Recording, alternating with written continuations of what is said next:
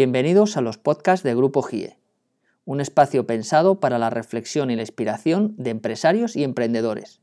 Hoy voy a hablaros de la diferencia entre bruto y neto. Cuando vamos a contratar a alguien, solemos cometer el error de hablar o de negociar el salario hablando en términos de neto, es decir, de lo que le queda limpio al trabajador. Pues bien, si quieres tener una buena organización de tus finanzas, no cometas este error, porque afecta a tu bolsillo. Y afecta en el sentido de que si pactas o negocias un salario en neto, entonces estás asumiendo tú la retención de IRPF que debe asumir el trabajador como parte de sus obligaciones tributarias. Imaginemos que un trabajador tiene una retención del 7% y luego, por diversas circunstancias relacionadas con su situación familiar, esa retención sube a un 11%. Esto significaría que deberías retener de más al trabajador en su nómina y que consecuentemente cobrará de menos en términos de neto, es decir, le queda menos cantidad líquida a percibir. Si eso sucede, que sucede en la realidad, el trabajador no va a entender ni a ver de buen grado que ahora le reduzcas el importe de su salario porque él en todo caso ha pactado un neto. O bien imaginemos que pactas un neto con un trabajador que le contratas en el mes de octubre y durante ese primer año, durante los meses que le quedan, no debes practicarle retención.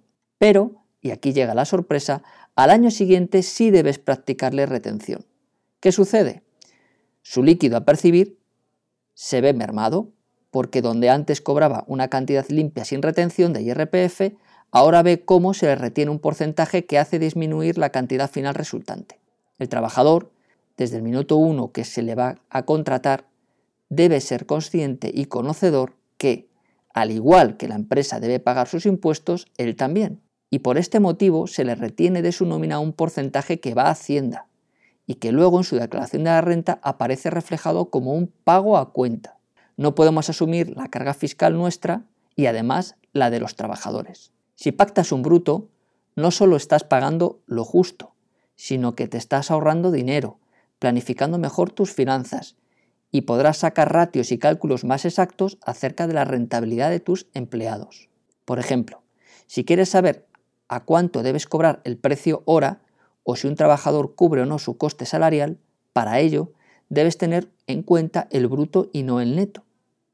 Y cuando un empresario, acostumbrado a hablar y pactar en neto, hace cuentas de la rentabilidad de su empleado y analiza que no solo paga un salario líquido y una seguridad social, sino una parte del IRPF del trabajador, en ese momento se da cuenta de su error. Pues bien, hagamos las cosas bien. Hablemos y pactemos en bruto y dejemos que cada uno pague los impuestos que le corresponden. En Grupo GIE, estamos contigo.